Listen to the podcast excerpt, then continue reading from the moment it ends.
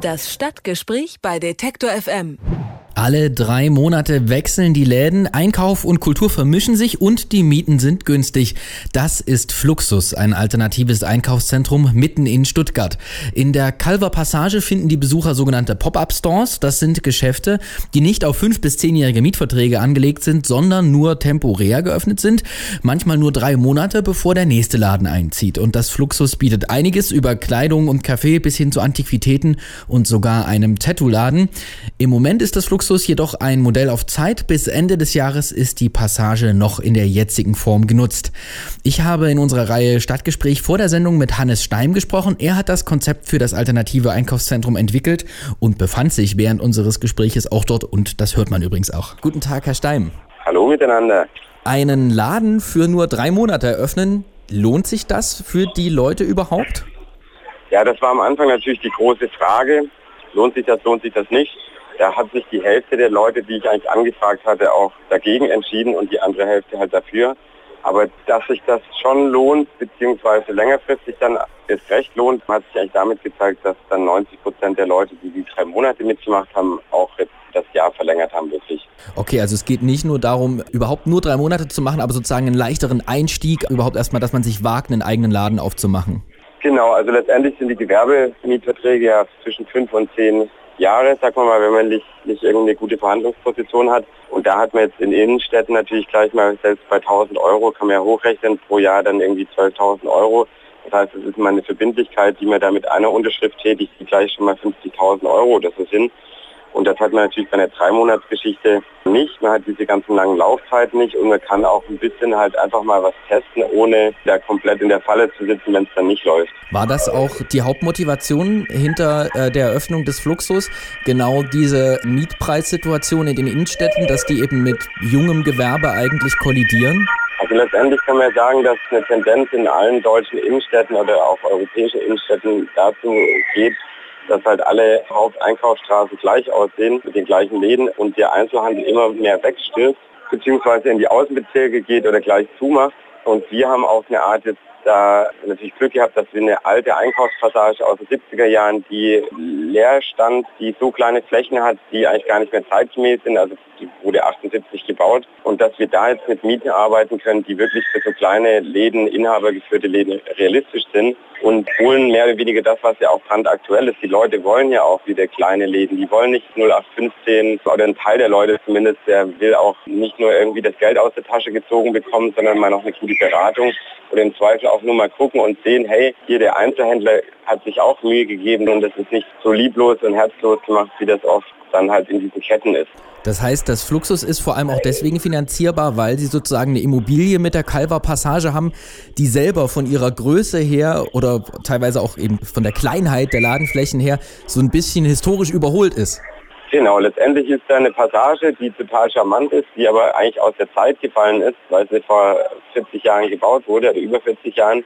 Und dadurch, dass diese Passage verkauft wurde und längerfristig natürlich soll das saniert werden, das steht auch ein Teil unter Denkmalschutz, sich für uns da ein, ein Spielfeld äh, aufgetan, der auch für den Vermieter interessant oder okay ist, weil das natürlich immer noch besser ist, als das leer stehen zu lassen, sind wir da in die Bresche gesprungen und haben natürlich in einer Lage, die sich normal niemand von uns leisten könnte oder halt nur unter harten Schmerzen so eine Art Freiraum geschaffen oder bekommen, die man jetzt in Stuttgart normal nicht hat. Da ist jeder Quadratzentimeter verkauft und genutzt sage ich mal. Sie haben das Fluxus eben Spielfläche genannt und das ist ja auch gar nicht so weit hergeholt, weil man im Fluxus nicht nur einkaufen kann, sondern bei Ihnen gibt es auch Kultur. Also bei Ihnen gibt es zum Beispiel auch Theater, habe ich gelesen. Stimmt das?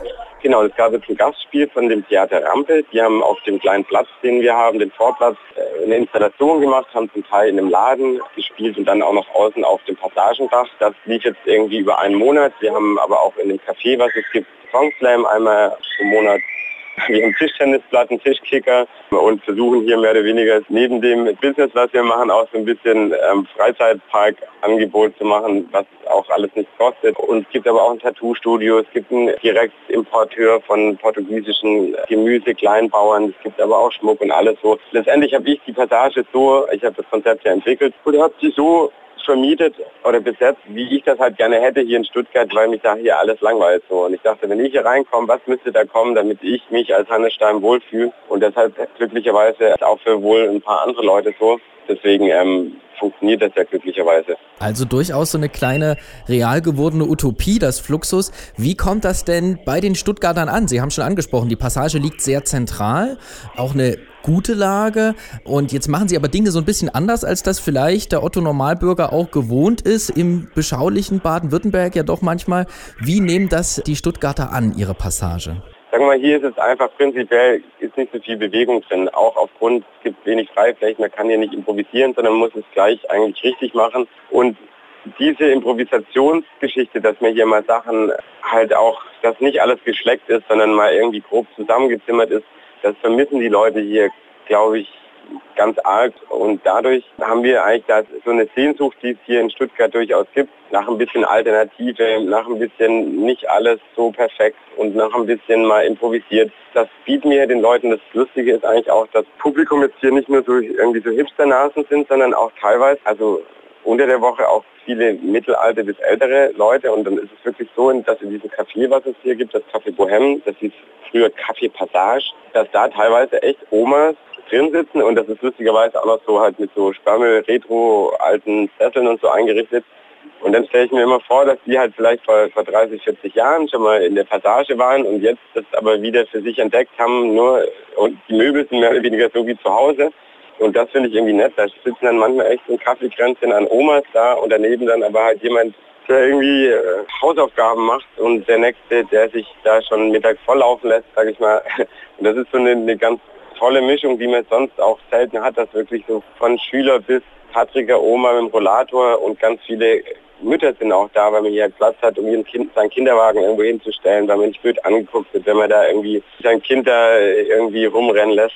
Und das sind alles, glaube ich, Sachen, die jetzt hier in dem Fall in Stuttgart was Besonderes sind und das schätzen die Leute, glaube ich, auch. Das Fluxus in Stuttgart lockt mit einem alternativen Angebot die Besucher an in sogenannten Pop-up-Shops, die unter anderem alle drei Monate auch wieder öffnen und schließen können, haben junge Unternehmer die Chance, ihre Produkte zu verkaufen. Noch bis Ende des Jahres bleibt das Fluxus auf jeden Fall geöffnet. Hannes Steim, der Initiator des alternativen Einkaufszentrums, hat uns das Konzept im Stadtgespräch erklärt. Vielen Dank, Hannes Steim. Ja, vielen Dank für das Interesse. Das Stadtgespräch bei Detektor FM.